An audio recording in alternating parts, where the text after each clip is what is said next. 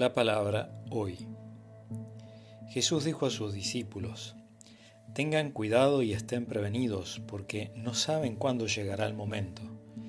Será como un hombre que se fue de viaje y dejó su casa al cuidado de sus servidores, asignando a cada uno una tarea y recomendando al portero que permanezca en vela.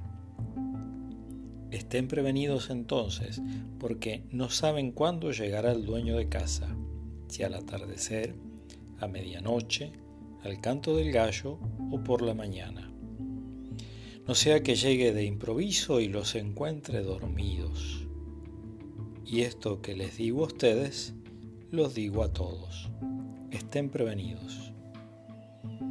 De San Marcos capítulo 13, versículo 33 al 37.